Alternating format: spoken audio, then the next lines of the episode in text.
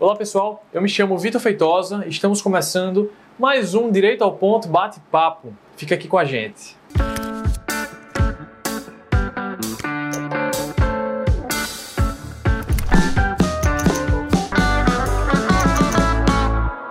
Bom, antes de mais nada, deixa eu te perguntar uma coisa. Você já acompanha o Lacerda Santana Advocacia no Instagram, no Facebook e no LinkedIn? Ainda não? Então corre lá, porque nós sempre publicamos conteúdos jurídicos produzidos pelos próprios advogados do nosso escritório. E eu tenho certeza que nossos conteúdos eles podem ser úteis para você de alguma forma. Você pode ter acesso a um direito que você talvez não saiba. Né? Então, dá uma olhadinha lá. E outra coisa, esse programa, bem como todos os outros que a gente já publicou, estão em formato de podcast, nosso podcast Mundo Jurídico, disponível no Spotify, no Deezer, no Google Podcasts e no Apple Podcasts. E lá a gente também publica conteúdos exclusivos, podcasts exclusivos, beleza? Confere lá também. E para finalizar, vou te lembrar o seguinte: se inscreve no nosso canal do YouTube, ativa o sininho para não perder nenhum vídeo que a gente publicar. Joia? Vamos ao que interessa. Hoje vamos falar sobre direito previdenciário, sobre período de graça, ou seja, aqueles contribuintes, aqueles segurados que não estão contribuindo, eles têm prazos para requerer benefícios. É isso que a gente vai esclarecer para você hoje através dos nossos advogados, Dr. Caleb Borges e Dr. Iago Cavalcante, estão aqui comigo para falar um pouco sobre esse tema para vocês. Tá joia? Sejam muito bem-vindos, viu, doutores? Deixo com vocês a palavra agora. Olá, pessoal. Olá, Vitor. Olá, doutor Caleb. Olá, doutor. Bom, pessoal, para que possamos adentrar no tema de hoje, é necessário esclarecer o que é o período de graça. Bom, o período de graça nada mais é do que aquele período que você tem direito a receber alguns benefícios da Previdência Social, mesmo sem estar vertendo contribuições, certo? Esse período inicia no mês subsequente à sua última contribuição para o INSS. Esses períodos variam de 3 a 36 meses, certo? No entanto, há alguns benefícios da assistência social que não precisam de contribuição, que são os que o Dr. Caleb vai explorar de uma forma mais sucinta agora. Pois bem, doutor. É, existem esses benefícios que são necessários contribuições, mas existem aqueles outros que têm um caráter social, que justamente envolve outros critérios, como a questão de retirar pessoas da miserabilidade, da pobreza. Esse sim, não necessitam de contribuições, doutor, mas leva em consideração os outros critérios, que são as questões de renda, como essa pessoa vive, vai levar um caráter social, mas um pouco mais complicado, assim como, por exemplo, tem critérios o próprio Bolsa Família. No caso, é apenas uma exceção. O primeiro tipo de contribuinte que vamos esclarecer aqui o seu período de graça é o contribuinte empregado, certo? Que está na classe dos contribuintes obrigatórios aqueles que trabalham sob regime da CLT. Bom, esse empregado, quando ele é demitido, certo? Ele tem um prazo, normalmente, de até 12 meses para gozar desses benefícios, mesmo sem estar contribuindo para a Previdência Social. No entanto, caso esse contribuinte já tenha vertido mais de 120 contribuições sem ter perdido a qualidade de segurado, esse período ele se estende até 24 meses. Porém, se ele comprovar o desemprego, esse período ele pode ser estendido até 36 meses, ou seja, 3 anos que esse contribuinte vai estar podendo gozar dos benefícios da Previdência Social, mesmo sem estar vertendo contribuições para o INSS. Pois bem, pessoal, é, mais uma dúvida, doutor. Na verdade, uma dúvida não, um adendo.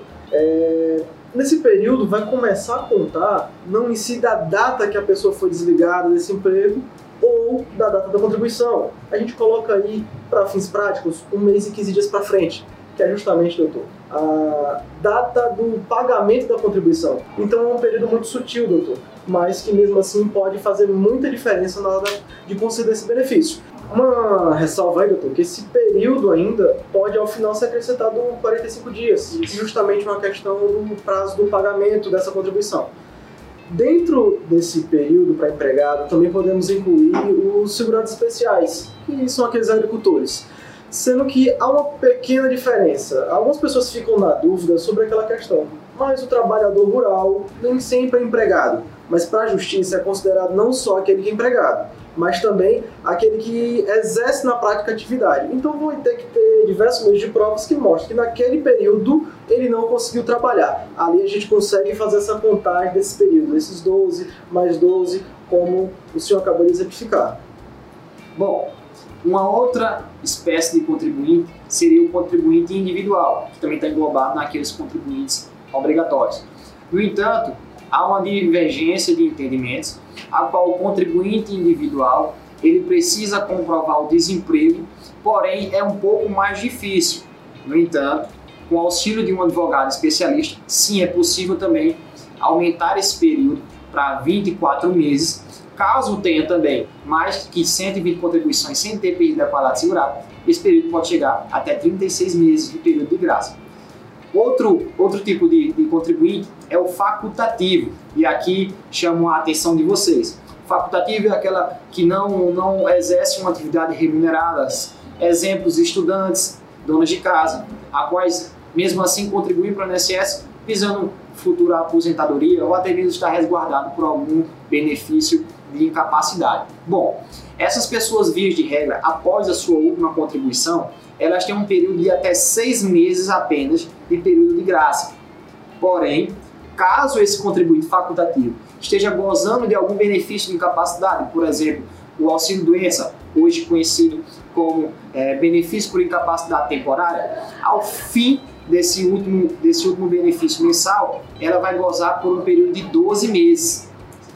E é uma outra ressalva prevista na IN 77, a instrução normativa, ela garante que o segurado facultativo, que fez antes de se tornar facultativo, ele estava contribuindo como segurado empregado, ou contribuinte individual, e ele verteu uma contribuição como segurado facultativo sem ter perdido a qualidade de graça, ele também estende esse período de graça por mais 12 meses. Ou seja, algo muito positivo para os segurados da Previdência Social. Que até, doutor, isso daí é um princípio do, do âmbito trabalhista, né? que é o princípio da vedação ao retrocesso. É, vez que ele já adquiriu aquele direito, então ele ainda permanece com esse direito. Então ele não pode ser prejudicado, é, já que trabalhava antes, tinha 12 meses, saiu daquele emprego e não pode perder esse período.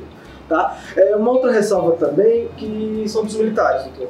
É, esse pessoal que ingressou nas Forças Armadas, essas pessoas, eles possuem três meses desse período. Mas é, vale salientar que eles já precisam ter essa qualidade segurada, eles já precisam estar contribuindo para o INSS para poder estar cobertados. Mas, cumprindo com isso daí, eles possuem três meses. Bom, um outro segurado que nós precisamos trazer aqui ao tema é o segurado recluso, certo? Esse segurado ele vai gozar de 12 meses de período de graça após sair dessa reclusão. No entanto, vale ressaltar que não é qualquer recluso que vai ter esse direito. No momento da prisão, ele precisa ter essa qualidade de segurado, certo? Então, após sair dessa condição de recluso, ele vai gozar de 12 meses, mais aqueles 45 dias, como já foi explanado aqui anteriormente. Verdade, doutor. É, é até bom esse adendo em falar, já que nós falamos sobre pessoas que estavam trabalhando, que estavam contribuindo, é, também vamos falar daquelas pessoas que estavam sob benefício. Essas pessoas que já estão gozando desse benefício. É, seja por um auxílio doença ou qualquer outro, tem esse período interrompido. Esse período só vai contar após cessar o seu benefício. Ou seja, encerrou seu benefício, a partir daí que esse período de graça começa a contar. Bem lembrado, doutor. No entanto, vale fazer uma ressalva aqui que aquelas pessoas que gozam do benefício do auxílio acidente não tem mais essa, esse privilégio. Ou seja, o benefício do auxílio acidente não garante mais essa manutenção da qualidade segurada. Né? Então é importante fazer essa ressalva. É, também tem uma, uma exceção que até uma certa controvérsia, mas é, vale ressaltar, para aquelas pessoas que estão em estado de segregação, ou seja, aquelas pessoas que estão apartadas, internadas, que precisam ser separadas, esse período também não vai estar contando, esse período de graça. Só vai contar a partir do momento que, por exemplo, ele sai da, dessa internação, a partir do momento que ela volta a ter um convívio, mas para todos os efeitos, esse período ela está sob benefício, ela pode requerer o benefício também. Isso. Bom, quanto a solicitar a aposentadoria, entre elas várias espécies. não é necessário que o segurado esteja naquele momento dentro do período de graça ou até mesmo na qualidade de segurado, desde que já tenha atingido anteriormente os requisitos para a concessão da aposentadoria. Então, vale fazer essa ressalva aqui dentro desse tema, que é algo muito pertinente. E tão importante quanto a última observação, vale lembrar que aquelas pessoas que são dependentes de um segurado, ou que veio a falecer, ou que esteja recluso, essas pessoas têm direito aos benefícios da Previdência Social também. Por exemplo, a pensão por morte, o auxílio reclusão, desde que aquele instituidor, ou seja, a pessoa falecida ou aquele que foi recluso, esteja dentro desse período de graça. Então, vale observar isso, certo? E aconselho a procurar um advogado e especialista nessa área, para poder lhe aconselhar da melhor forma e obter o seu direito. Pois é, doutor. É, então, esperamos ter ajudado e mostrado que todas as pessoas que são seguradas do INSS podem ter benefício, mesmo sem estar trabalhando ou contribuindo. Mas cada caso vai ser um caso. Por isso a importância de um trabalho técnico bem apurado.